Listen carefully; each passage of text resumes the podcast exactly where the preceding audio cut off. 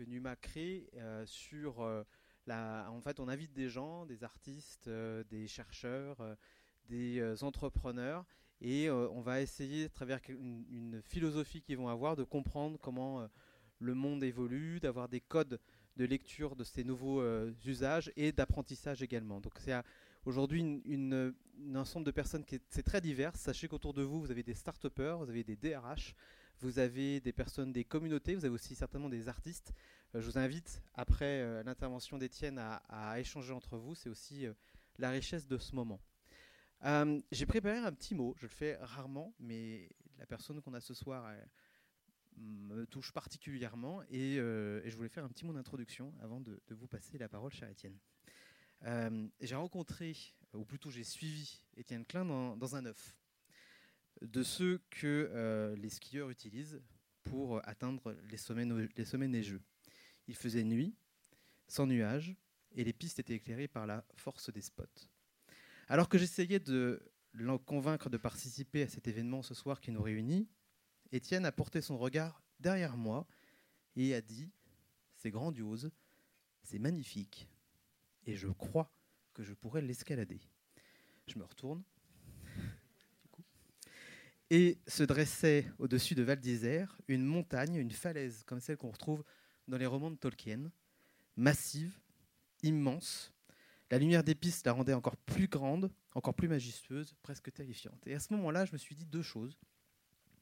La première, je me suis dit, l'homme qui est devant moi posait un regard différent sur les choses de ce monde. La seconde, c'est que nous allions euh, ce soir accueillir non seulement un brillant chercheur, entré au CEA à 25 ans, un philosophe, un écrivain, dont je vous suggère la lecture euh, Matière à contredire sur la partie scientifique, euh, ou même les conversations Sauvons le, progrès avec Denis Lafay, et également ce, petit ouvrage qui est juste un délice, qui est Anagramme renversante, et un chroniqueur, puisque vous pouvez retrouver Étienne Klein euh, tous les samedis sur France Culture, dans une émission qui s'appelle Conversation scientifique. Donc c'est... ah oui, c'est ça. Mais en fait, j'avais également, donc j'avais un chercheur, un philosophe, un écrivain, enfin, mais également un, entrepreneur et un explorateur dans les yeux. En fait, voilà, je suis un peu troublé parce que c'est un vrai honneur ce soir de, euh, de, vous recevoir, de te recevoir, Étienne, euh, car ton regard sur le monde, comme l'illustre aussi ce moment dont je viens de vous parler, c'est celui, je crois, du, pas de côté. C'est celui qui permet d'expliquer le réel par l'impossible, comme vous le dites euh, en l'illustrant dans la théorie de la chute des corps de Galilée. Dans une de vos interventions, vous dites aussi cette phrase qui crée naturellement une passerelle entre la philosophie et la science. Ce n'est pas en observant les phénomènes que l'on comprend comment fonctionne un phénomène.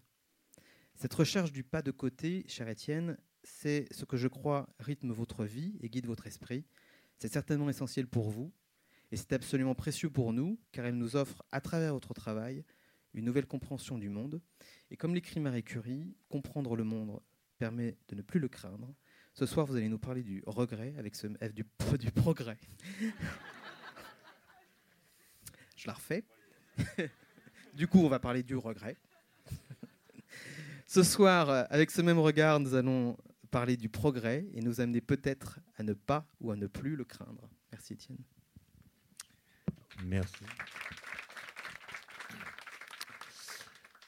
Merci euh, pour cette euh, invitation, cette présentation. Merci à vous tous et vous tous d'être venus ce soir. C'est quand même pas facile de traverser Paris. Enfin, en tout cas, moi, j'ai eu du mal. je vous remercie d'être là. Euh, je remercie Arnaud pour son invitation qui s'est en effet produite dans les circonstances qu'il a décrites. Et je confirme que cette paroi était irrésistible. Mais j'ai appris qu'elle était dangereuse à cause du changement climatique qui fait que des blocs se détachent et que les chutes de pierre rendent l'ascension périlleuse. Donc j'irai ailleurs. bon, le sujet c'est le progrès. Alors, c'est une vaste question euh, qu'on peut amorcer en, rappelant que Clémenceau disait de Jaurès qu'il était reconnaissable au fait que tous ses discours étaient conjugués au futur. C'est vrai, quand vous lisez les discours de Jaurès, presque tous les verbes sont au futur. Donc Jaurès, il parle du futur, du futur, du futur, ce qui va se passer, ce qu'il faudrait qu'il se passe. Bref, il dessine un horizon temporel assez éloigné comme étant celui que l'humanité, emportée par son élan progressiste, va suivre immanquablement. Or, euh, Jaurès est mort, comme vous savez, assassiné, et avec lui, une certaine façon de conjuguer les verbes. Au sens où, quand vous lisez les journaux, par exemple, ou quand vous regardez ce qui se passe sur Internet, vous verrez qu'on ne conjugue plus beaucoup au futur. On nous parle du présent, de ce qui s'est passé, de ce qui est en train de se passer, mais le futur, en tout cas le futur lointain, est laissé en, jachère intellectuelle. Il n'est plus euh, évoqué, sinon parfois sous l'angle de la catastrophe. En tout cas, il n'est plus dessiné et il n'est plus représenté. Représenté au deux sens du terme, c'est-à-dire mis dans notre présent, et il n'est pas non plus configuré. Or, les gens de ma génération, euh, ceux qui sont nés dans les années 50 ou 60, sont des gens qui euh, ont passé leur adolescence à entendre parler et à voir l'an 2000. L'an 2000 était euh, l'objet de discours quotidiens, les magazines pour adolescents que nous recevions, Pilote, Tintin, Spirou, étaient des magazines dans lesquels toutes les semaines on parlait de l'an 2000.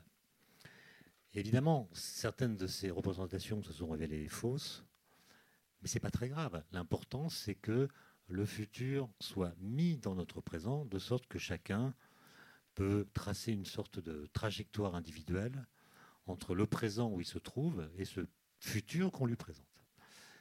Et euh, comparer ce que je suis en train de vous raconter à ce que vivent les adolescents d'aujourd'hui, pour qui euh, aucune représentation de 2050 ou de 2100, à part dans la science-fiction, ne leur est plus euh, adressé. Ce qui doit provoquer une forme d'angoisse par le fait qu'ils ne savent pas où ils vont.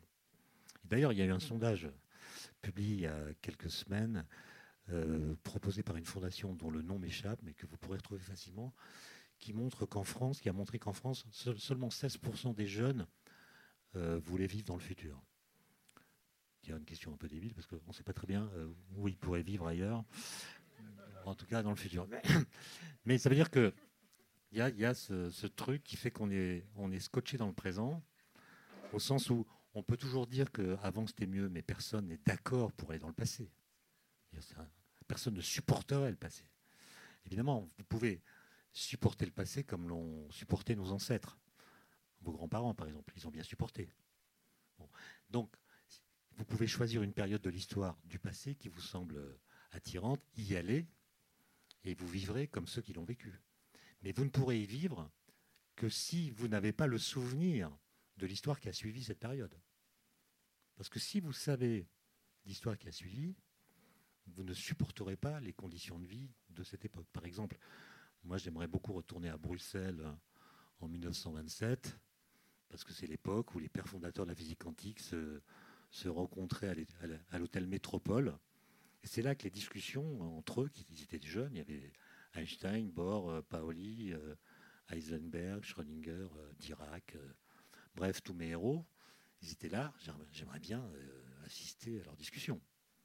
Mais si, dans le même temps, je devais aller chez le dentiste, en 1927, il me faudrait un courage que je n'ai pas. Et ce, courage, je ne l'ai pas parce que je sais qu'on peut aller chez le dentiste sans avoir mal, ce que eux ne savaient pas. Donc, je pense que le passé nous serait insupportable par le fait que depuis cette époque, se sont passés des événements qui ont changé, sinon la condition humaine, du moins certains aspects de la condition humaine. Donc le premier point, c'est que, en effet, le futur est laissé en jachère intellectuelle.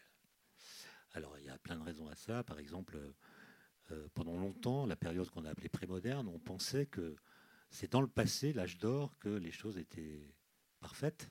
Et le temps qui passe nous éloigne de l'âge d'or. Et puis la modernité, donc disons euh, siècle des Lumières et la suite, c'est une période qui, qui aura duré quatre siècles, où on pense que l'Éden, disons l'âge d'or, c'est pas dans le passé, c'est dans le futur. Et donc on renverse la flèche du temps pour dire c'est dans le futur que ça va bien aller. Le salut n'est pas quelque chose qui advient après la mort, qui est réservé à, l'après-vie, c'est quelque chose qu'on peut viser dans le monde vivant, durant notre existence. Et donc on va forger là l'idée de progrès, qui est une idée qui s'appuie sur l'idée que on peut configurer le futur d'une façon qui est crédible et attractive. Crédible parce qu'on s'appuie sur la science, et la science fait miroiter des possibilités, notamment techniques, qui permettent de changer beaucoup d'aspects de la vie de chacun d'entre nous. Et c'est attractif parce que du coup, ça fait penser à un avenir qui est meilleur que notre présent. Et, du coup, cette idée de progrès qui se théorise, euh, disons, au XVIIIe siècle, surtout en France d'ailleurs, les les grands pères fondateurs de l'idée de progrès, c'est des Français. Il y a Spencer en Angleterre, mais en gros, c'est quand même une philosophie française. Je ne dis pas du tout ça par, euh, esprit euh, cocardier, mais parce que c'est la réalité. Et c'est l'idée que, du coup, la société est mise en crise. Dès qu'on parle de progrès, la société est mise en crise. Pourquoi? Parce que on est invité à la comparer à mieux qu'elle. Et donc on voit ses défauts. Simplement, ces défauts, au lieu d'être considérés comme rédhibitoires, sont considérés comme le ferment du meilleur. Et donc croire au progrès, c'est penser qu'on peut relativiser le négatif. Le négatif, c'est en gros ce qui ne va pas, le mauvais, et ce qui ne va pas dans une structure, dans une société, et même dans un individu, n'est pas condamné par essence à mal aller. C'est ce sur quoi, au contraire, on va pouvoir travailler pour le faire sortir de sa négativité et donc faire progresser ensemble. Et donc, croire au progrès, ça suppose de pouvoir faire la distinction entre le bien et le mal. Ce que les philosophes des Lumières pensaient pouvoir faire. Or, aujourd'hui, on, a compris que ce n'est pas si simple. Que par exemple, c'est toujours au nom du bien qu'on fait le mal. Hein, euh, si vous lisez les communiqués de Daesh, euh, c'est toujours au nom du bien, enfin pas une certaine idée du bien, disons, qu'on fait le mal. Donc la séparation n'est pas si nette. C'est seulement chez les pervers qu'on trouve des revendications où on veut faire le mal pour le mal. Mais en général, on trouve toujours des arguments pour justifier des actions qui par ailleurs sont jugées négatives. Bon, donc, euh, pour résumer, et là je cite Emmanuel Kant, hein, qui a écrit un livre lorsqu'il était jeune, qui s'appelle Qu'est-ce que les Lumières? Et en gros, il dit euh, croire au progrès, c'est accepter de sacrifier du présent personnel au nom d'un futur collectif. Et il dit c'est une idée qui est doublement, consolante et sacrificielle. Alors, pourquoi elle est doublement consolante? Elle est d'abord consolante parce qu'elle permet de penser un avenir pour ses enfants qui est meilleur que le présent. Et elle est ensuite consolante par le fait qu'elle donne un sens au sacrifice qu'elle impose. Pourquoi dit Kant? Parce que le progrès n'est pas automatique. Ça ne marche pas tout seul. Et donc, si on veut changer la situation, si on veut positiver le négatif, ben, il va falloir travailler. Il va falloir même se sacrifier au nom d'une certaine idée du futur.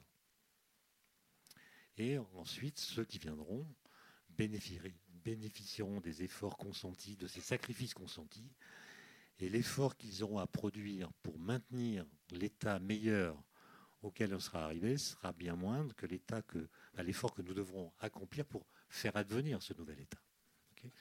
et donc c'est doublement consolant et c'est sacrificiel. Mais vous voyez que l'idée de progrès, elle suppose une philosophie de l'histoire. Elle suppose une philosophie de l'histoire. Or, nous n'en avons plus. Ce qui est plutôt une bonne nouvelle. Parce que les philosophies de l'histoire, Hegel ou les autres, c'est quand même des philosophies qui promeuvent un homme nouveau. Et quand on a une idée trop précise de ce que doit être l'homme nouveau, on a tendance à ratiboiser ceux qui ne lui ressemblent pas. Et qui donc freineraient euh, penser au stalinisme, penser euh, au nazisme, qui sont des philosophies qui nomment tellement bien et précisément le bien qu'elles zigouillent tout ce qui ne lui ressemble pas. Donc il faut se méfier de ces idéologies et le fait qu'on les ait abandonnées est plutôt une bonne nouvelle. Mais on a été assez vite en besogne au sens où, avec un collègue euh, qui s'appelle Gérald Bronner, que peut-être vous, vous connaissez, qui est un sociologue, euh, disons, original, on a, euh, pour le compte de l'Académie des technologies, fait une petite étude avec un logiciel tout simple qui compte l'occurrence des mots dans les discours publics. Et ce qu'on a constaté, qui est assez trivial, c'est que chacun sait en fait euh, par ses oreilles, mais on l'a on l'a mesuré de façon plus objective, c'est que le mot progrès, qui a été écrit pendant trois siècles avec une majuscule, qui a perdu sa majuscule, alors ça dépend des endroits, mais en gros, après la Deuxième Guerre mondiale, est un mot qui a été liquidé en quelques décennies dans les discours publics. Il a commencé de décroître en 1980, au moment où apparaît un nouveau mot, en tout cas un mot qui avait été oublié, qui réapparaît, qui est le mot innovation. L'innovation monte, monte, monte. Quand j'étais étudiant, aucun prof dans une école d'ingénieur ne nous a jamais parlé d'innovation. On parlait de progrès, d'application, d'invention, de découverte, mais jamais d'innovation. Et on a pu constater qu'en effet, le mot n'était pas utilisé. Il commence de l'être donc euh, fin des années 80, et puis le croisement des courbes, l'innovation qui monte, le progrès qui descend, se fait en 2003. Et ensuite, il se passe cet événement absolument incroyable, qui est l'anéantissement du mot progrès entre 2007 et 2012. C'est quand même incroyable qu'un mot qui a été si important, qui a donné sens à nos actions, qui a légitimé euh, toutes les politiques publiques pendant des siècles, soit liquidé. par exemple, en 2007, tous les candidats à l'élection présidentielle en France, dans leur discours, ont utilisé le mot progrès. De façon différente, avec des fréquences différentes, mais ils l'ont tous revendiqué. 2012, aucun. C'est quand même incroyable. Donc on s'est dit avec un, autre collègue qui s'appelle Vincent Montant, ben, on va regarder ça de près. Au début on s'est dit mais c'est pas grave, innovation, progrès c'est la même chose. C'est deux mots presque synonymes. Après tout, un progrès qui n'implique pas une, innovation, euh, c'est du blabla. Et puis l'innovation, si elle est bien faite, c'est un progrès. Donc c'est deux mots synonymes, interchangeables, et on a simplement permuté les mots, mais sans que la philosophie derrière soit, soit différente. Et en fait, on a donc regardé l'histoire du mot progrès, on a regardé l'histoire du mot innovation. Ça nous a passionnés d'ailleurs, donc ne euh, m'entraînez pas sur euh, ce sujet parce que l'exhaustivité nous entraînerait tard dans la nuit. Mais ce qu'on a découvert. On va aller sur l'innovation, la première origine. Voilà. Ça me va. C'est ce qu'on a découvert nous a complètement euh, subjugués. C'est-à-dire que notre rhétorique sur l'innovation, est une, une rhétorique, je ne parle pas de l'innovation elle-même, hein, mais je parle du discours qui l'habille, est une rhétorique qui contredit l'idée de progrès. Alors, c'est assez facile à démontrer. Donc, je vous le fais court, mais le mot innovatio, en bas latin, il apparaît au XIVe siècle, dans le vocabulaire juridique. Une innovatio, c'est la modification qu'il faut apporter à un contrat pour que le contrat demeure valide alors que quelque chose autour du contrat a été modifié. Bon, en français moderne, c'est un avenant à un contrat. Ça veut dire qu'une innovation, c'est ce qu'il faut changer dans le contrat pour que le contrat ne change pas. Donc vous voyez déjà un petit principe de conservation. Il y a quelque chose de conservateur dans l'idée d'innovation. Ensuite, le mot, est repris par Machiavel dans le vocabulaire politique, en disant le prince, quand il a le pouvoir, ne doit pas innover. Par contre, si son pouvoir est menacé, alors il doit innover. Là encore, il faut innover pour garder le pouvoir. Encore un principe de maintien ou de conservation. Ensuite, l'auteur le plus important, c'est au XVIIe siècle, c'est Francis Bacon, qui est l'auteur auquel Kant a dédié la critique de la raison pure, précisément parce qu'il a inventé le mot progrès. Mais euh, Bacon écrit un livre en 1625, donc c'est bien avant euh, les Lumières, qui s'appelle Essais et conseils civils et moraux. Et dans ce livre, qui a été traduit chez Vrin il n'y a, pas très longtemps, donc en français moderne, il y a un chapitre euh, qui s'intitule L'innovation. Et Bacon, il parle de l'innovation technique. Il est le premier à le faire. Hein. Machiavel n'en parle pas. Euh, lui, il parle de l'innovation technique. C'est un chapitre magnifique qui fait 15 pages, que je vous recommande de lire. Moi, je le donne à lire à mes étudiants, euh, sans leur dire qui a écrit ce texte, ni quand il a été écrit. Et je leur dis, alors, à votre avis, euh, ce truc-là, là. Alors, comme ça fait 15 pages, c'est trop gros pour être un article du Monde. Mais ils me disent que ça va être un texte de conférence d'Alain Minck, ou bien de Jacques Attali, ou bien de quelques autres. Bref, ils pensent que c'est un texte récent. Ça, ça indique quoi? Ça veut dire que nous parlons de l'innovation en 2019 comme Francis Bacon. Ça, c'est embêtant. Alors d'abord, qu'est-ce que dit Francis Bacon? Ben, Il dit que finalement, le temps qui passe, le temps qui passe est corrupteur. Parce que c'était mieux avant, l'âge d'or. Il n'a pas encore fait la révolution du progrès. Donc l'âge d'or, on glisse de plus en plus loin de l'âge d'or. Donc la situation se dégrade. Donc le, le, temps qui passe abîme les choses, abîme les situations. Les forces du bien étaient maximales au départ, les forces du mal sont continues. Donc si on fait le bilan à la fin, c'est le mal qui l'emporte. Parce que le mal ne cesse pas d'agir, alors que le bien, il a seulement donné l'impulsion. Comment empêcher que le mal l'emporte dit Bacon, par l'innovation. Il dit qu'il ne faut pas innover trop vite, sinon l'innovation est perçue comme une étrangère par la population, elle est rejetée. Il ne faut pas innover trop lentement, sinon les dégâts irréversibles produits par le temps qui passe sont impossibles à réparer. Donc il faut innover au rythme du temps, ce qu'on appelle en français moderne une, innovation incrémentale. Et donc, c'est l'idée que le temps est corrupteur. Maintenant, si vous lisez les premières lignes du traité européen de 2010, qui remplace le traité de Lisbonne et qui veut faire de l'Europe l'union de l'innovation, vous savez que c'est H2020 pour ceux qui connaissent, l'Europe s'est dit en 2010, il faut quand même qu'on se donne un horizon extrêmement lointain, ils ont choisi 2020. il faut qu'en 2020, on soit l'union de l'innovation. Alors c'est un texte de 50 pages dans lequel le mot innovation est cité 307 fois, merci les logiciels, sans être défini nulle part. Donc c'est un mot totem en fait. Personne ne définit l'innovation. C'est juste un mot qu'il faut invoquer comme un mantra. Que disent les, que disent les premières lignes? L'Europe a compris qu'elle était soumise à des défis terribles, compétitivité des entreprises, vieillissement de la population, raréfaction des ressources, changement climatique, etc et, santé, etc. Et elle a compris qu'elle ne pourra relever ces défis que par l'innovation. Ok? Autrement dit, ce qui est dit là, c'est que le temps qui passe augmente la gravité des défis et l'innovation est notre seule solution pour empêcher que le monde se défasse. C'est exactement ce que dit Bacon.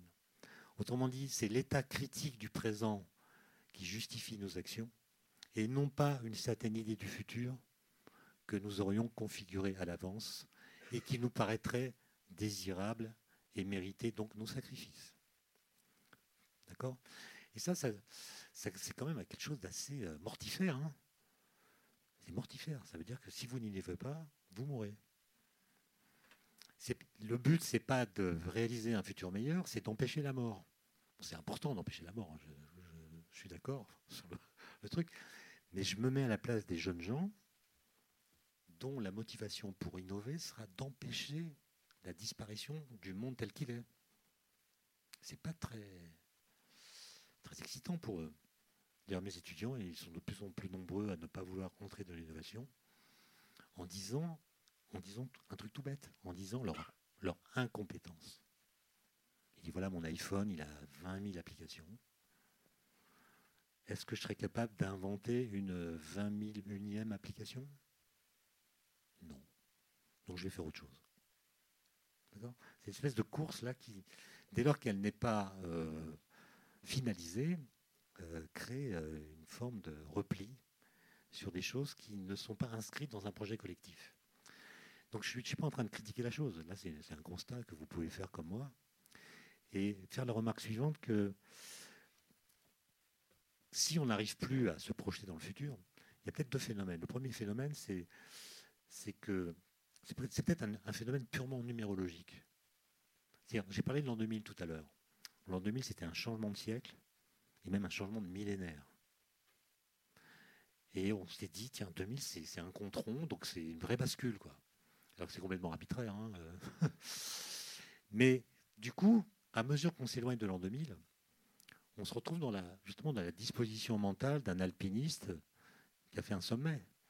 Quand on fait un sommet, quand on grimpe, on est en général en forme, on est tendu vers l'objectif, on a une espèce d'élan vital euh, très puissant.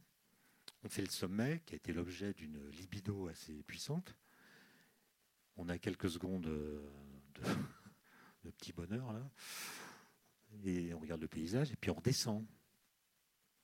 Et psychiquement, la descente, c'est assez dur. C'est très dur parce qu'en fait, la descente nous éloigne de ce qu'a été notre objectif. C'est d'ailleurs là que la tension se relâche, que les accidents se produisent. C'est une galère en général. On est crevé, on a mal aux genoux. Euh. Et puis, on n'a plus d'horizon, à part la douche. quoi. Mais, euh, la, douche, c'est quand même moins que le sommet. Et je pense qu'on est un peu là-dedans. il ne faut pas négliger cet aspect numérologique, c'est que nous avons du mal à nous donner un horizon projectif qui soit aussi puissant que l'an 2000.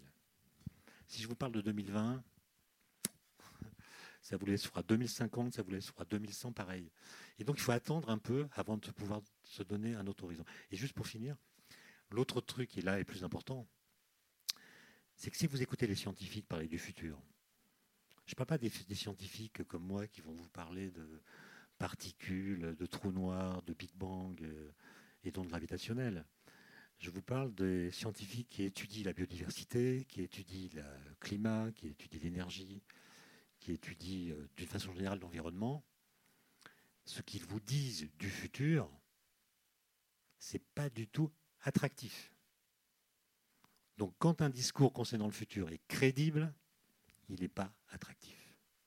Et quand il est attractif, il n'est pas crédible. Et c'est ça qui fait qu'on est bloqué, qu'on n'arrive plus à fabriquer un projet de société qui soit à la fois crédible et attractif. Quand on veut qu'il soit attractif, on oublie ce que la science nous enseigne. On nie le changement climatique, on fait avaler aux gens des couleuvres comme euh, le transhumanisme, etc. Et donc, on, bricole avec la science pour fabriquer un discours attractif, mais qui n'est pas crédible et qui ne sert pas à faire qu'on se retrouve. Euh. Et donc, ce qui est, ce qui est délicat, c'est de. moi, je pense que si on croit au progrès, ce qui est mon cas, ben, je crois au progrès parce que personne n'accepterait de vivre dans le passé. C'est ça, pour, moi, c'est l'argument. Mais, mais, personne ne voudrait non plus aller dans le futur rapidement. Hein. Si on vous donne une capsule temporelle pour aller en 2050 direct, sans possibilité de retour, il n'y a pas beaucoup de candidats. Hein. Donc on est scotché dans le présent. Et il me semble que plutôt que de reprendre cette rhétorique de l'innovation, qui, je le répète, est quand même assez mortifère, on devrait, si on croit au progrès, faire progresser l'idée de progrès, c'est-à-dire soumettre l'idée de progrès à elle-même. Le XXe siècle est passé par là, on a appris des choses. On a appris que l'embrayage automatique entre les différentes formes de progrès, technologiques, scientifiques, matériels, politiques, morales, ça ne marche pas super contrairement à ce que pensait Condorcet ou d'Alembert. Donc, euh, il faut tenir compte de ce qu'on a appris. Et tenant compte de ce qu'on a appris, on peut retravailler l'idée de progrès pour qu'elle soit à nouveau quelque chose qui nous donne accès à une forme de philosophie de l'histoire. Qu'est-ce qu'on veut? Qu'est-ce qui se détruit? Qu'est-ce qui se construit? Et sur quoi pouvons-nous agir? C'est ça, ça, la question. Et ça ne va pas forcément être marrant. D'ailleurs, ça va demander beaucoup de courage. Et donc le, défi, me semble-t-il, mais je ne sais pas à qui euh, il appartient de le construire, le défi, c'est de construire un projet de société qui tienne compte, premièrement, de ce que nous voulons, deuxièmement, c'est ça le plus dur, de ce que nous savons. De ce que nous savons. Et ce que nous savons, c'est très contraignant. Comme le disait un, prix Nobel de physique que j'aime beaucoup, qui s'appelait euh, Richard Feynman, la nature ne peut pas être dupée. La nature ne peut pas être dupée. Vous ne pouvez pas inventer des solutions techniques si elles correspondent à des discours qui violent les lois physiques. D'accord? Donc vous pouvez prêcher des choses admirables. Si ça contredit les lois de la nature, ça ne pourra pas se faire. Je termine là non, non, par exemple, j'ai assisté à beaucoup de débats sur euh, ce qu'on appelle la transition énergétique. Bah, mes oreilles ont sifflé. Il y a beaucoup de discours qui violent la physique, mais qui la violent vraiment. Quoi. Par exemple, euh, les gens de, parlaient de, dans ces exposés, ils parlaient de production d'énergie. vous savez qu'on n'a jamais, jamais, jamais produit d'énergie. C'est impossible de produire de l'énergie. Pourquoi? Parce que l'énergie se conserve. Il y en a autant au début qu'à la fin. Donc, quel que soit le processus. Donc la seule chose que vous pouvez faire, c'est prendre de l'énergie là où elle est, dans la forme qu'elle a, et ensuite soit la transformer, la transférer à un autre système, soit changer sa forme. Vous avez de la chaleur, vous en faites du courant électrique, vous avez du courant électrique, vous en faites euh, de l'énergie mécanique, etc. Vous pouvez changer la forme de l'énergie, mais vous ne pouvez pas changer sa quantité. Vous, vous ne pouvez pas non plus consommer d'énergie, pour la même raison. Vous allez me dire, mais quand je mets un litre de pétrole dans mon réservoir, je roule, j'ai bien consommé de l'énergie. Non. Non. Dans le pétrole, qui est un matériau miraculeux, l'énergie est très concentrée. Un, litre de pétrole, c'est 7 kWh. Hein, c'est l'équivalent de 7 repas. 7 kWh. Ça coûte 1,50€. C'est juste une façon de dire que l'énergie est gratuite. Euh, ouais, 1,50€, c'est moins cher qu'un demi de bière. Et c'est pas renouvelable. Hein. Mais vous ne pouvez pas le consommer, ce litre. Vous pouvez évidemment brûler l'essence, ça fait rouler votre voiture, ça allume vos phares, etc. Mais à la fin, vous avez chauffé la route, vous avez chauffé l'atmosphère, et l'énergie finale est exactement égale à l'énergie qu'il y avait dans le litre de pétrole.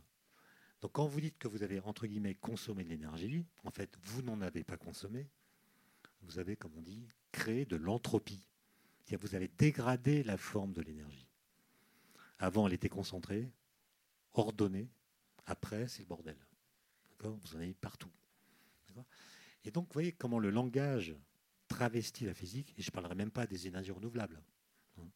Pour les mêmes raisons que celles que je viens de dire, il n'y a pas d'énergie renouvelable. Une fois que vous avez dégradé l'entropie d'un litre de pétrole, ou bien du flux qui vient du soleil, ou bien du vent, bah, vous l'avez dégradé, c'est fini. Ce qui est renouvelable, ce n'est pas l'énergie, c'est la source primaire que vous utilisez pour en extraire l'énergie qui vous sert. Donc, euh, je ne sais pas pourquoi je dis ça, mais peut-être pour euh, que vous compreniez que la question de l'énergie, c'est une question extrêmement sérieuse, extrêmement sérieuse. Et personne ne sait dire comment nous allons donner l'équivalent de ce que consomme, entre guillemets, un Français par an à 12 milliards de personnes. Donc on s'attend à des problèmes, surtout quand on tient compte évidemment du fait que quand on brûle des énergies fossiles, ça chauffe l'atmosphère.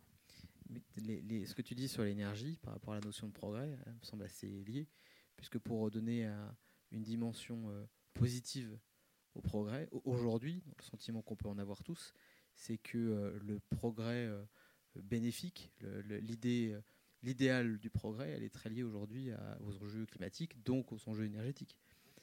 Oui, mais moi je ne suis pas du tout collapsologue, hein, comme euh, certains de mes collègues euh, qui pensent que c'est cuit. Quoi, que, en tout cas, les conditions de vie vont tellement changer que hum, ça risque de compromettre, sinon la biodiversité, euh, peut-être même la qualité de la vie humaine. Hein, si on ne peut plus respirer, c'est quand même embêtant. Ou s'il fait trop chaud, regardez, en ce moment, il fait 50 degrés en Inde, les gens meurent en. Il fait des températures incroyables. Donc, donc donc moi, je ne crois pas du tout à la fin de l'humanité. Euh, euh, si, quand le soleil va péter, euh, c'est sûr qu'on ne sera plus là, mais à court terme, je ne vois pas comment on pourrait justifier qu'il n'y ait plus d'humains. Il, y aura donc des humains en 2100. Peut-être pas beaucoup. Peut-être des niches, peut-être bon, mais il y aura des, humains. Riches. Par contre, par contre, ce qui est vraiment menacé, ce qui est vraiment menacé, si tant est qu'il n'ait jamais existé, c'est l'humanisme. Et l'humanisme, que je définirais comme étant le sentiment partagé de participer à un destin global. Pour le dire encore autrement, c'est le sentiment d'être ensemble dans le même bateau. Ben, ce sentiment-là, je pense qu'il est en train d'être liquidé à grande vitesse à la surface de la Terre, comme si inconsciemment on comprenait que pour survivre à long terme, il fallait avoir de la chance, être né au bon endroit, dans les bonnes conditions. Et ceux qui n'ont pas eu de cette chance, eh ben, euh, ils n'ont pas eu cette chance. Mais on n'est pas solidaire de leur destin. Et ça, ça me paraît être euh, quelque chose dont il faut avoir conscience, puisque nous savons, nous savons scientifiquement. Euh, vous pouvez être climato-sceptique, hein, mais si vous êtes climato-sceptique, euh, je ne vois pas comment vous pourriez prendre l'avion. Parce que si vous êtes climato-sceptique, vous devez ne plus croire à toute la physique, pas simplement à la physique du climat. Donc euh, l'avion, euh, bon, je rappelle que les avions, ils ont été construits à partir de la connaissance de certaines lois physiques. Donc si vous ne... Bref, il faut être cohérent. Si vous êtes climato-sceptique, vous doutez de tout. Et donc, il va y avoir des migrations très importantes puisqu'il va cesser de pleuvoir en certains endroits, donc les gens pourront plus se nourrir. S'ils n'ont pas de tourisme pour euh, faire entrer de devises qui permettent d'acheter de la nourriture ailleurs, ben, ils devront partir et ils vont euh, le faire. En introduction, tu as parlé du, as associé l'idée de progrès à l'idée de sacrifice. Et en gros, de ce qu'on, enfin, ce que j'en ai compris, peut-être pas, c'est que euh, c'est cette idée aussi de sacrifice pour les générations futures qui fait qu'on s'entend sur l'idée d'aller plus loin et, de donner l'idée de progrès, évidemment quand tu dis aujourd'hui, il n'y a plus cette question d'humanisme, c'est-à-dire qu'aujourd'hui, les gens ne supportent plus le sacrifice du moment pour les générations futures. Et c'est ça qui empêcherait l'idée de faire l'idée du progrès comme une œuvre collective, humaine? Alors, j'ai pas dit que les gens ne voulaient plus sacrifier. Par contre, euh, s'ils le font, ils ne savent plus très bien de quoi ils le font. C'est-à-dire, ce qui manque, c'est les raisons de le faire. En gros, pour accepter de se sacrifier consciemment, il faut avoir une conception du futur qui soit crédible et pas forcément attractive. D'ailleurs, on peut aussi sacrifier pour empêcher la catastrophe. Si on, si on pense que le futur c'est la catastrophe, on peut se sacrifier pour tenter de la retarder ou de l'empêcher. Donc c'est pas forcément associé à une idée, à une idée euh, positive hein, ou, attractive, comme je disais, mais, mais euh, je pense qu'on est quand même beaucoup à tenter de sentir le sens du vent avant de prendre des décisions.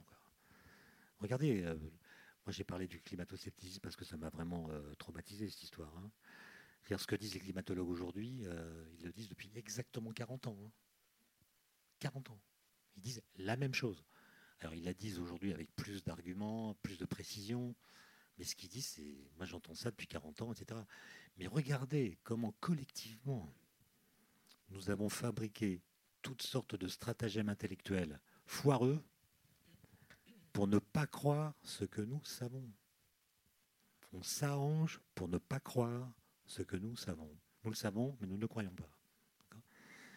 Il y a 15 jours, euh, il y a eu une émission de télévision que j'ai vue sur Internet, parce que je suis pour plus de regarder la télévision, euh, parce que quand je le fais, je ne crois plus à l'avenir. Mais attends, non, non, il y avait une émission, c'était sur CNews.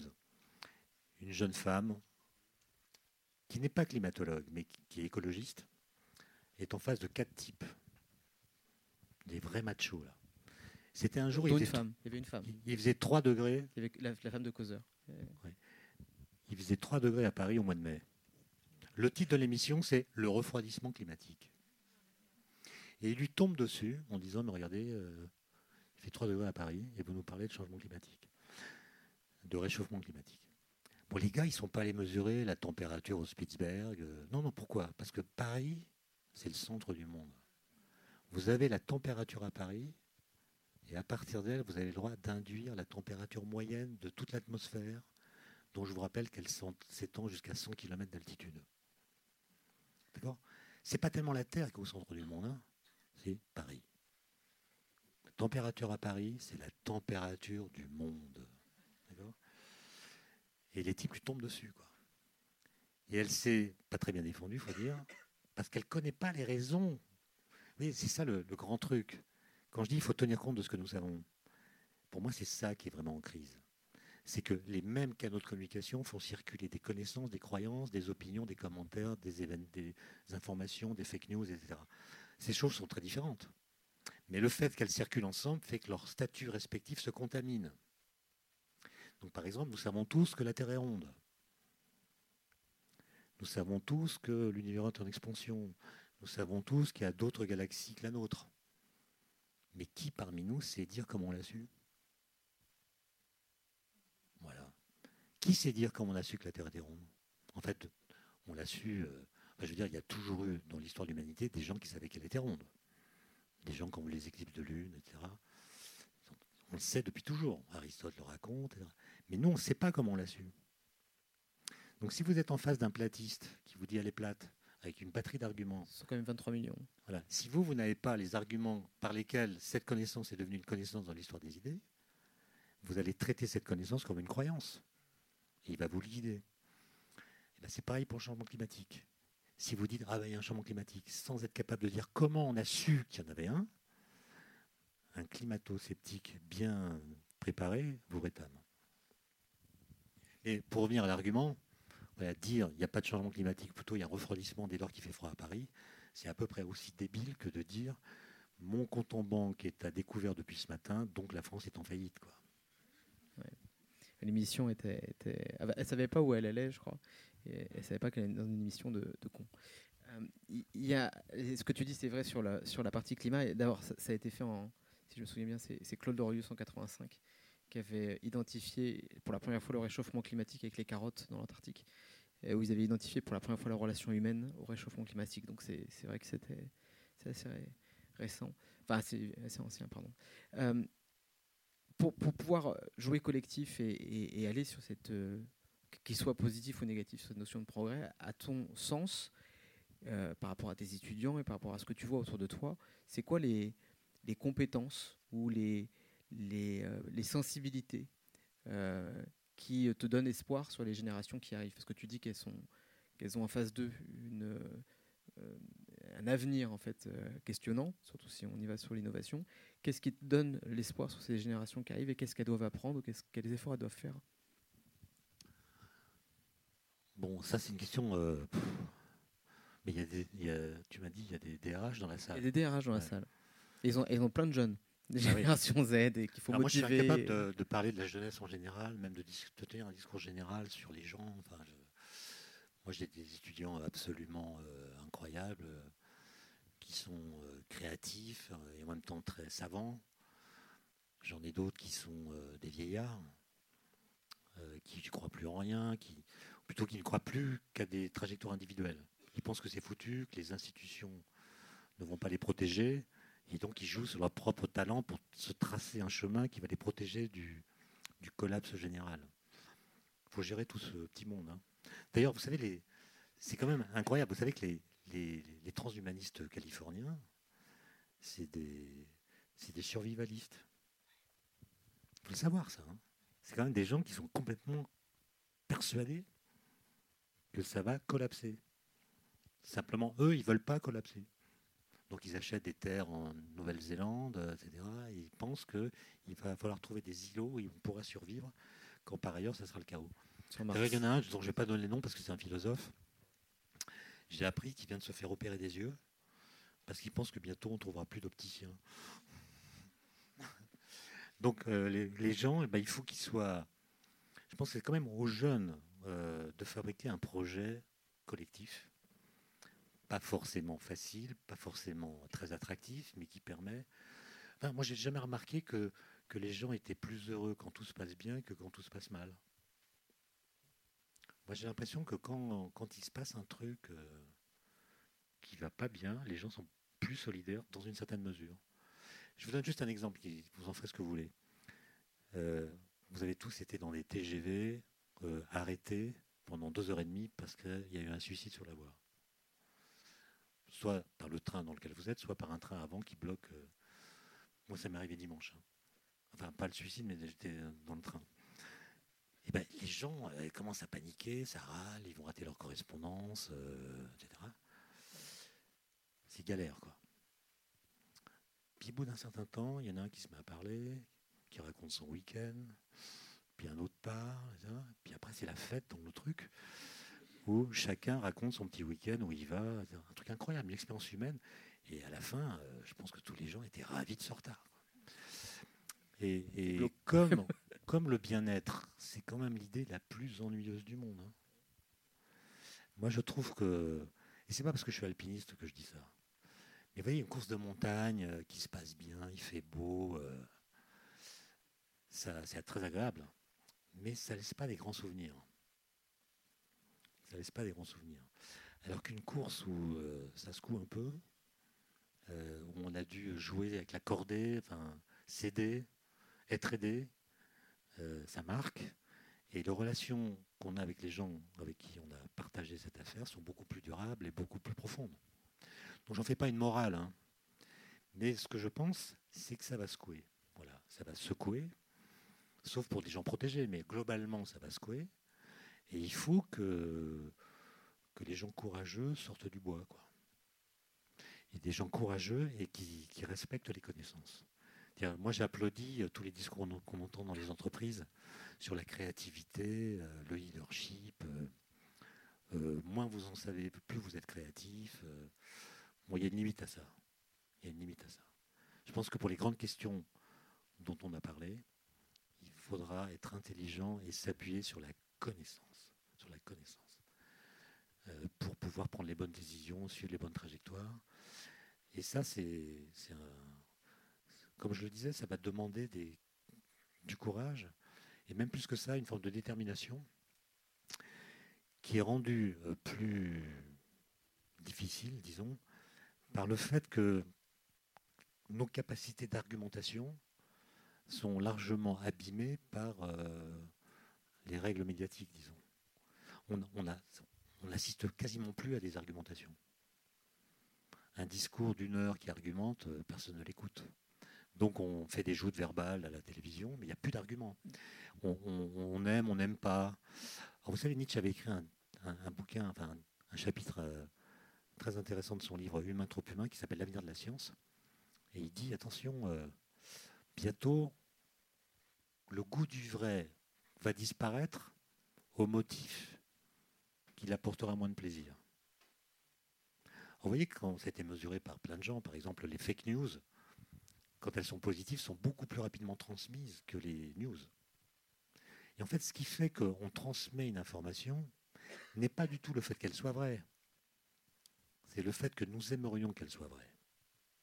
Et si nous aimerions qu'elle soit vraie, notre jugement critique pour examiner la pertinence de cette information s'affaisse. On s'en fiche qu'elle soit vraie ou pas. Elle nous plaît. Et comme elle nous plaît, on la partage.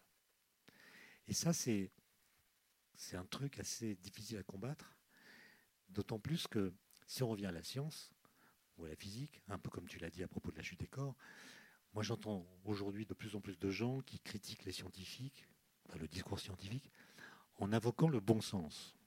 En invoquant le bon sens. Par exemple, l'émission de télévision dont on vient de parler, c'est ça, on invoque le bon sens. Vous parlez de changement climatique et ça caille.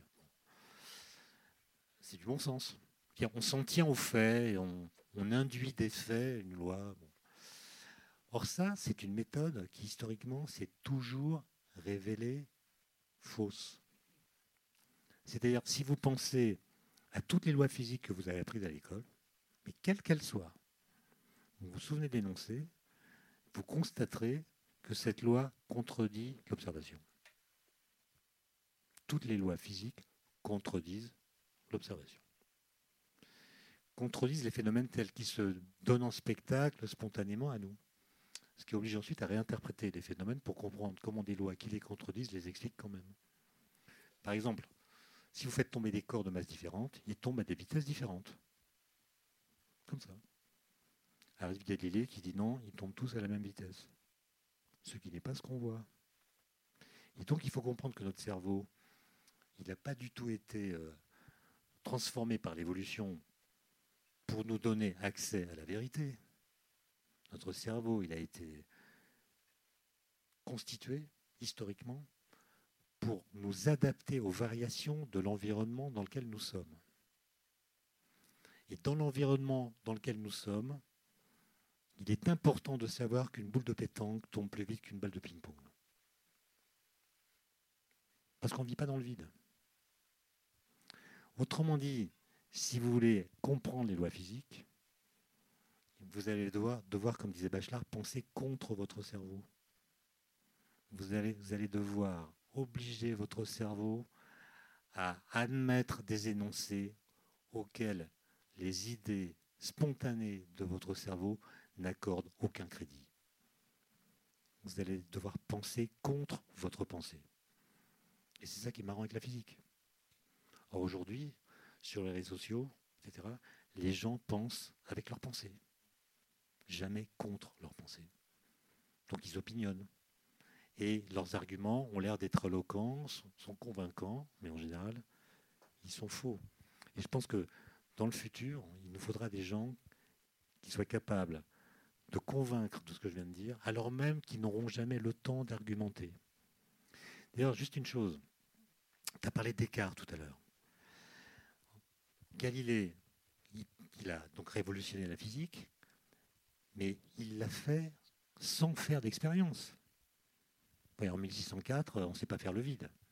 On ne sait même pas si le vide existe. C'est une discussion entre les doctes et la plupart pensent qu'il n'existe pas.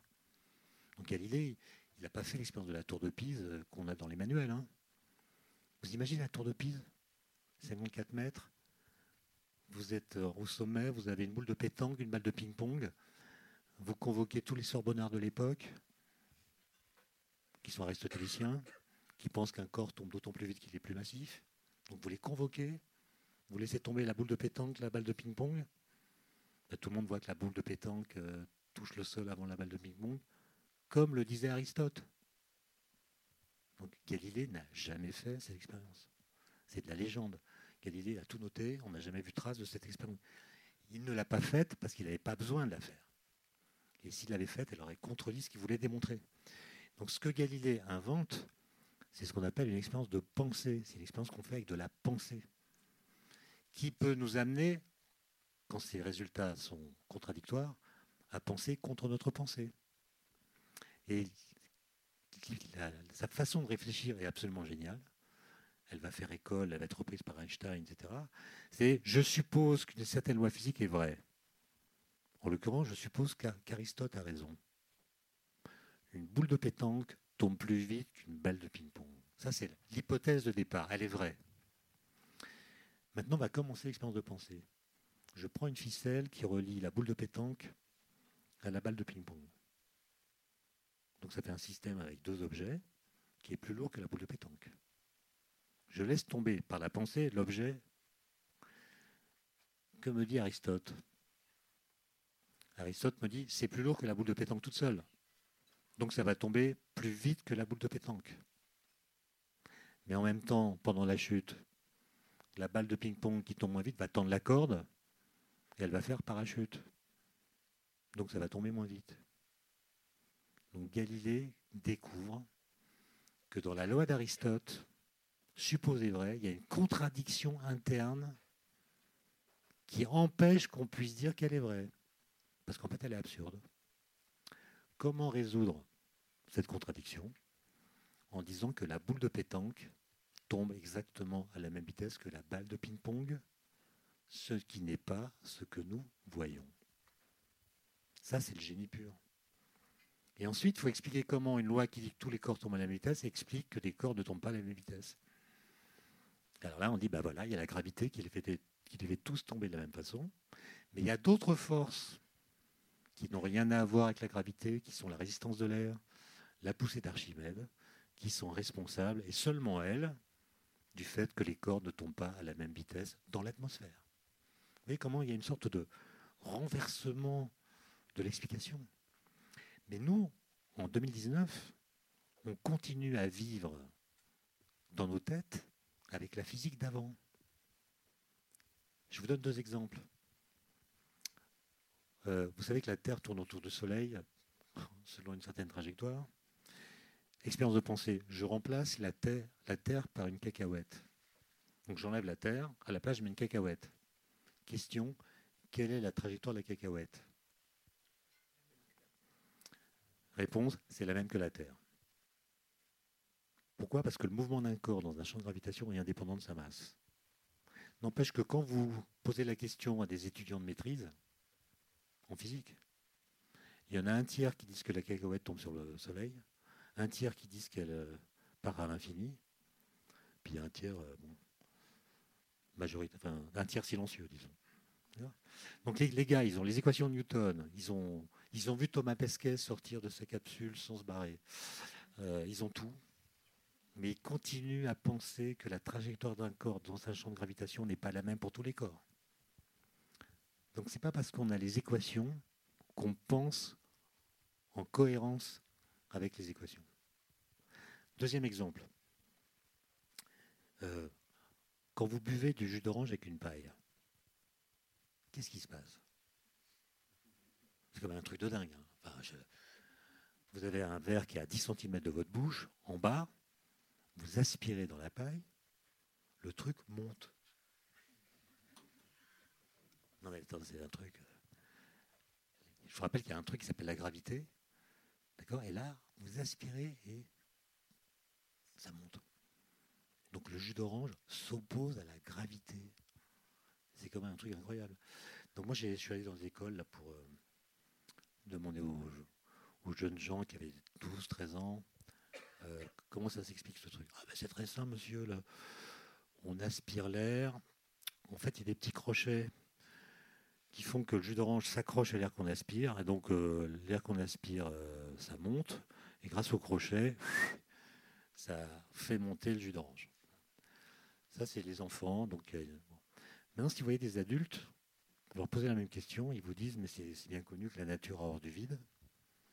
Donc quand vous aspirez dans le truc, ça diminue la pression, donc il y a une, sorte de vide qui s'installe dans la paille. Et comme la nature a hors du vide, elle dit au jus d'orange, écoute, euh, là, ils sont en train de me créer un petit vide là, dans la paille. Donc tu vas m'arranger ça, dardard, tu montes. Mais, ça, mais, ça, ça, a été théorisé, ça, c'est pas que les ah, adultes... ça, euh, c'est l'explication qu'on a, qu'on a, qu'on a suivie pendant des siècles. Aristote qui dit la nature hors du vide, voilà. L'horreur que, la nature a pour le vide est une force physique. C'est un sentiment qu'a la nature qui, enclenche des forces physiques. Donc la nature parle au jus d'orange et. Autrement dit, l'horreur que la nature a pour le vide est un antidépresseur. Dès qu'il y a une dépression, la nature dit il faut y aller. Et la matière se déplace pour empêcher la dépression de subsister. Bah, tout ça est faux, mais complètement faux. D'accord? Et c'est au XVIIe siècle qu'on va retourner l'explication. Et c'est ça s'est fait d'une façon presque un coup de chance. Quoi. Ça s'est passé à Florence, ville de la Renaissance, dont les habitants, ou plutôt les, édiles, voulaient que les, les fontaines soient les plus spectaculaires possibles.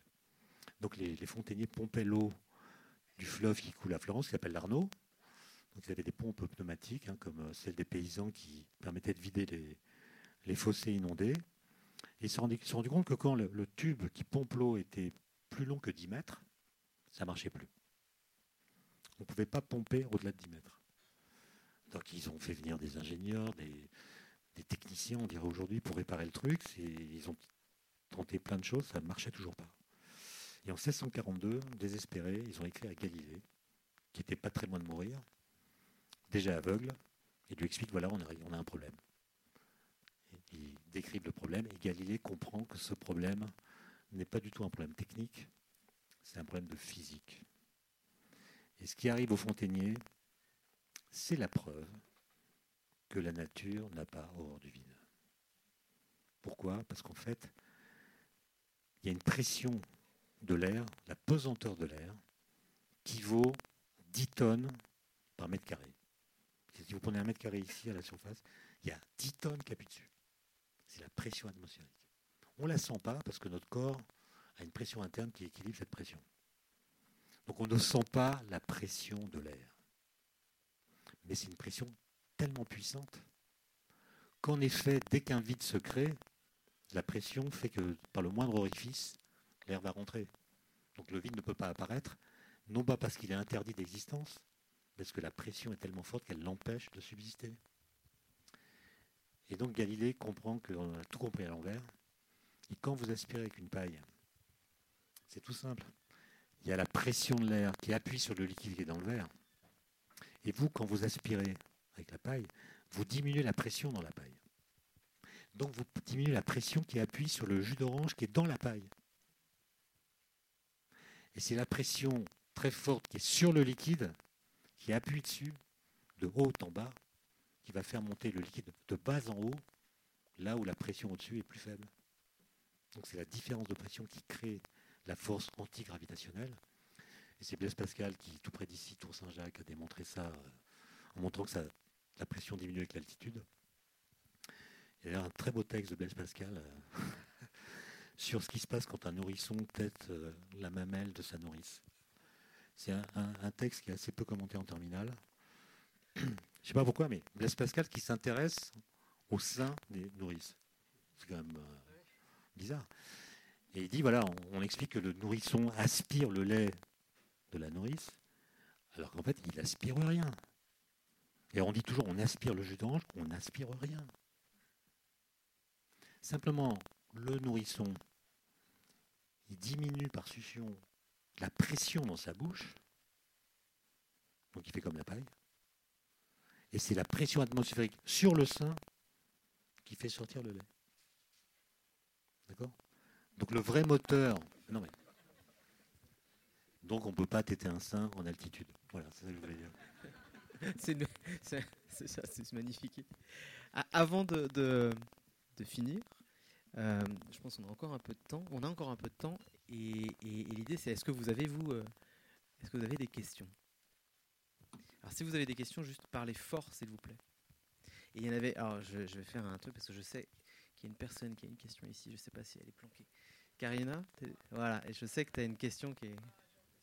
Fort, fort.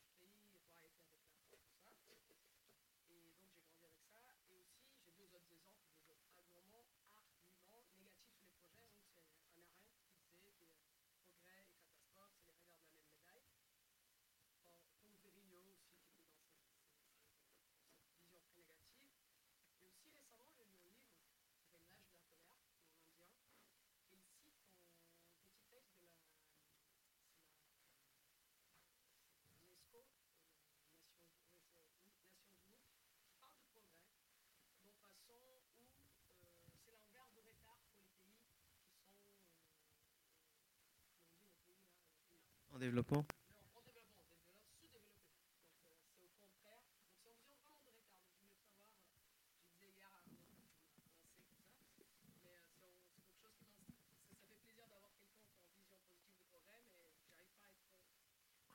Non, non, moi j'ai pas une vision positive du progrès. Je pense que l'idée de progrès est intéressante à faire progresser plutôt qu'à l'abandonner.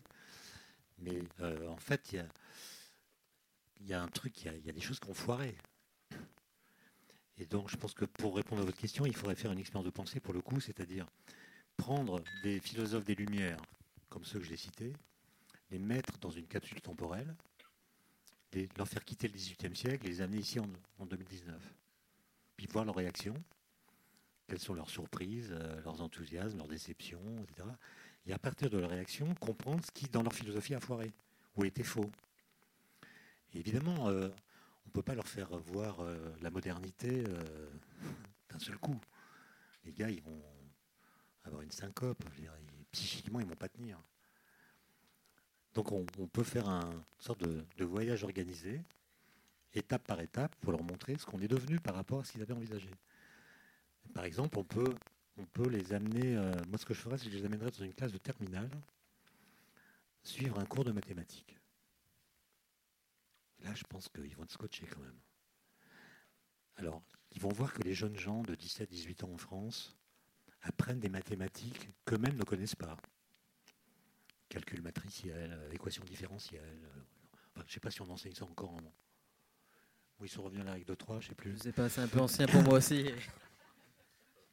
Bon, en tout cas, en terminale, ils vont. Alors, je ne suis pas en train de dire que les jeunes gens d'aujourd'hui savent plus de mathématiques que ceux d'avant, puisque Descartes en mathématiques, il en connaissait un rayon que ne connaissent plus les jeunes gens. Mais en tout cas, ils vont voir qu'il y a une éducation obligatoire et qu'on enseigne des mathématiques aux jeunes gens. Ils vont être bluffés parce que ça, ils ne l'avaient pas prévu. Ensuite, on va les amener au CERN. CERN, grand laboratoire de physique des particules. On va dire, voilà, on a découvert le boson de Higgs qui change la compréhension du lien entre matière et masse. Ils vont rien comprendre, mais ils vont quand même deviner qu'on a fait des découvertes en physique qui changent certaines réponses philosophiques qu'on peut apporter à des questions philosophiques. Ont été berlés. Ça, il ne pas prévu. Ensuite, vous imaginez les étapes que vous voulez. Mais il y en a deux qui, me semble-t-il, vont créer chez eux un choc négatif. Ça répond un peu à votre euh, objection. Premier choc, vous leur dites, voilà, au XIXe siècle, on a découvert une nouvelle interaction fondamentale qui s'appelle l'électromagnétisme. Et un siècle plus tard, il y a des ingénieurs très habiles qui ont fait des petites boîtes euh, parallélépipédiques qu'on appelle des téléviseurs, qu'on peut mettre dans tous les foyers. ils vont dire, ah, génial ce truc. Qu'est-ce que vous faites avec? Vous, diffusez en continu les, cours du Collège de France? Et là, vous les mettez un samedi soir sur le canapé, enchaînés sur le canapé, à tout regarder. Ils regardent tout. Les pubs, euh, Cyril Hanouna. Euh. Et là, les gars, ils vont dire, là, là, là, les gars, il y a, y a un truc qui a bugué. Et enfin, vous les promenez un soir d'hiver euh, dans Paris et ils voient que des gens dans, dans la rue. Là, ils ne vont pas comprendre. Ils ne vont pas comprendre. Donc, si vous voulez, ces gens avaient la naïveté de penser que le progrès allait bénéficier au genre humain.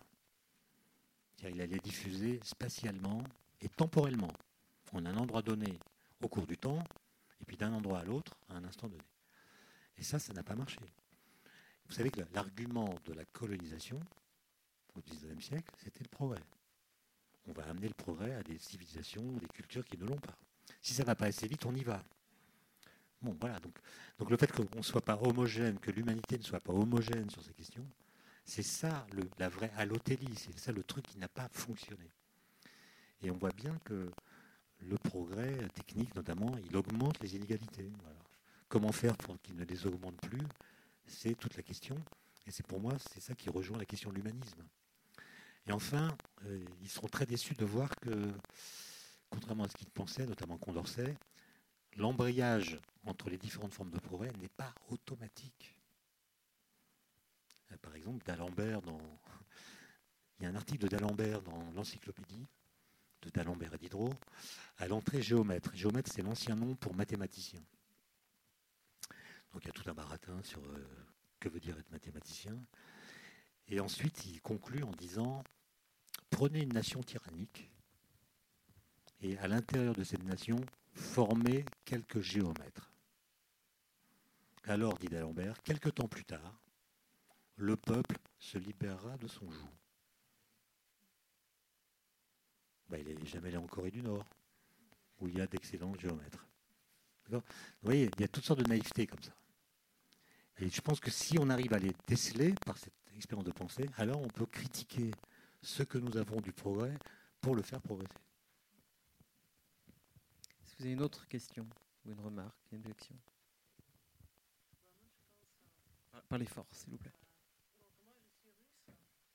C'est génial, cette soirée est magnifique. y a-t-il des Français dans la salle?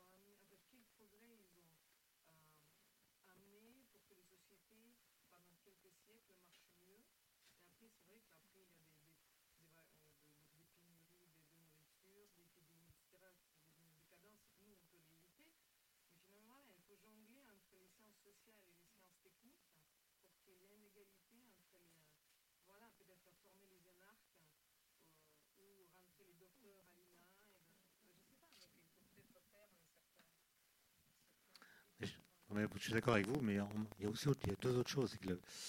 En général, un ingénieur, c'est quelqu'un qui sait ce qu'il fait. En général. Mais il ne sait jamais ce que fait ce qu'il fait. Donc ça rend la prédiction difficile. Il ne sait pas ce que fait ce qu'il fait. Par exemple, moi je connais bien les, les deux ingénieurs qui ont au CERN dans les années 90 inventé le web. Le web, c'est eux qui l'ont inventé. Leur but, c'était que les gens qui échangent les données des expériences du CERN puissent utiliser les mêmes formats, quel que soit leur système d'exploitation sur toute la surface de la Terre. Donc comment transmettre des données d'une façon qui soit indépendante des systèmes d'acquisition? Ils ont monté le web.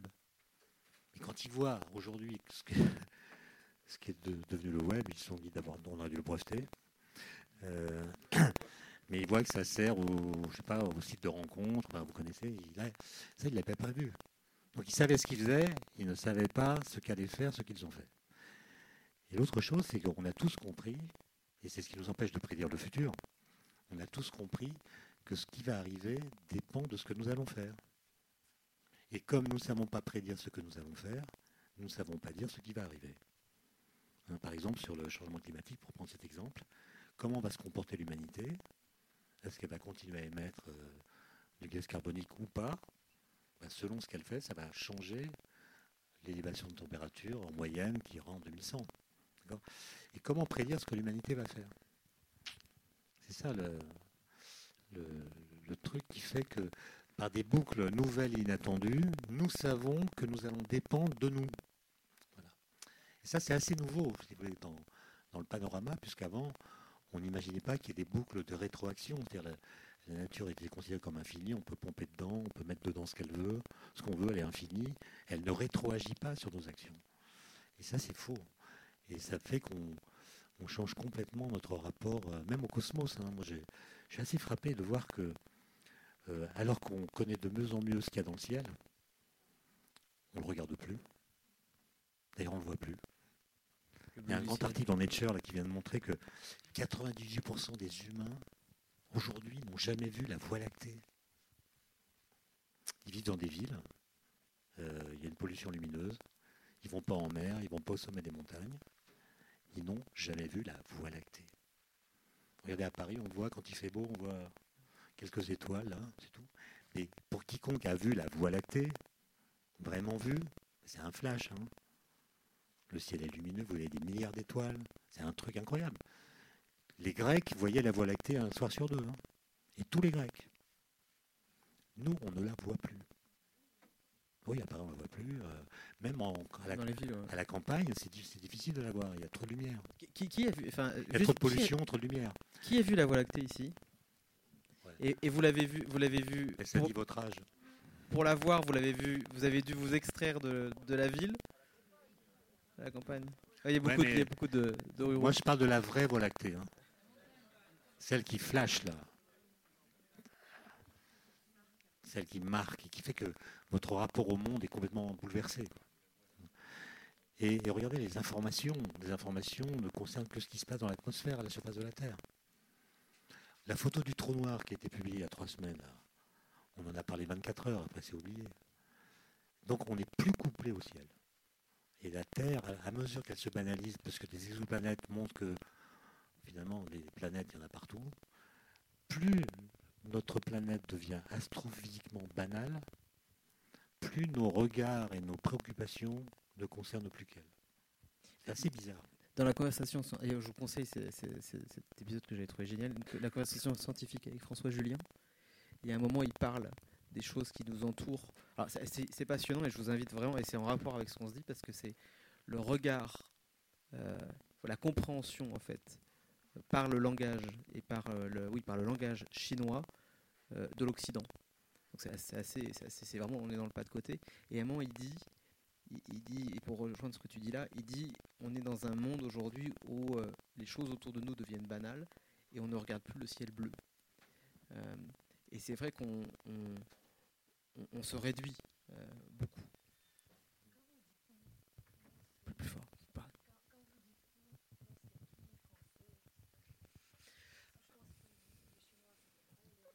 C'est ce qu'il explique. Les Chinois, ils voient vraiment plus le ciel. Hein. À Shanghai, le ciel est jaune. non, mais moi, je parlais, dans mon discours, je parle de l'Europe et même de la France, qui est beaucoup plus pessimiste que les autres pays. Évidemment, tout ce que j'ai dit ne, vaut pas quand on va à l'extérieur, en Chine, en Asie de façon générale, aux États-Unis, c'est un autre discours. Hein. C'est moi, je parle de la dépression européenne. Ah, on va prendre une dernière question. Allez-y.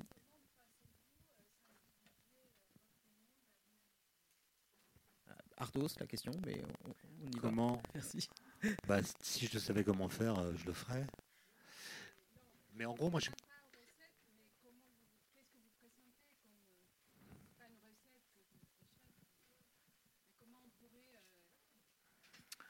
moi, je, suis, je pense que ça va être long et compliqué parce que, en fait, on a déjà euh, intégré psychiquement le fait qu'on ne partage pas la même condition humaine. On l'a intégré psychiquement. On voit des. Euh, par exemple, moi, je me souviens très bien du jour où, pour la première fois, j'ai vu quelqu'un dormir dans la rue. J'avais 17 ans. C'était dans mon lycée. J'habitais en banlieue. Je connaissais beaucoup de clochards. Il y avait des clochards, mais ils étaient socialisés. Ils ne dormaient pas par terre. Ils dormaient dans les cabanes, etc. Là, je vois un type dormir sur le trottoir. J'ai pensé qu'il était blessé. Euh, c'est la première fois que je voyais ce, spectacle. Aujourd'hui, j'en côtoie tous les jours comme vous et je ne m'arrête pas. Ça veut dire que j'ai intégré le fait que je ne suis pas responsable d'eux. Euh, j'en sais rien, mais c'est-à-dire conserver des relations d'empathie à l'égard des humains, quelles que soient leurs conditions, au motif qu'on fait partie de la même espèce, c'est un travail extrêmement difficile. Et je ne suis pas sûr que dans les temps qui courent, là, on arrive à l'imposer facilement. Moi, j'aimerais revenir pour conclure sur la Voie lactée. Sur la Voie lactée, avec, un, un anagramme que tu as écrit, que je trouve charmant et qui, j'espère, vous accompagnera ce soir. Connaissez-vous l'anagramme Le sourire de Mona Lisa et je, te laisse donner la réponse. Le sourire de Mona Lisa pour anagramme Le soir donna sa lumière. Merci Étienne Klein. Merci.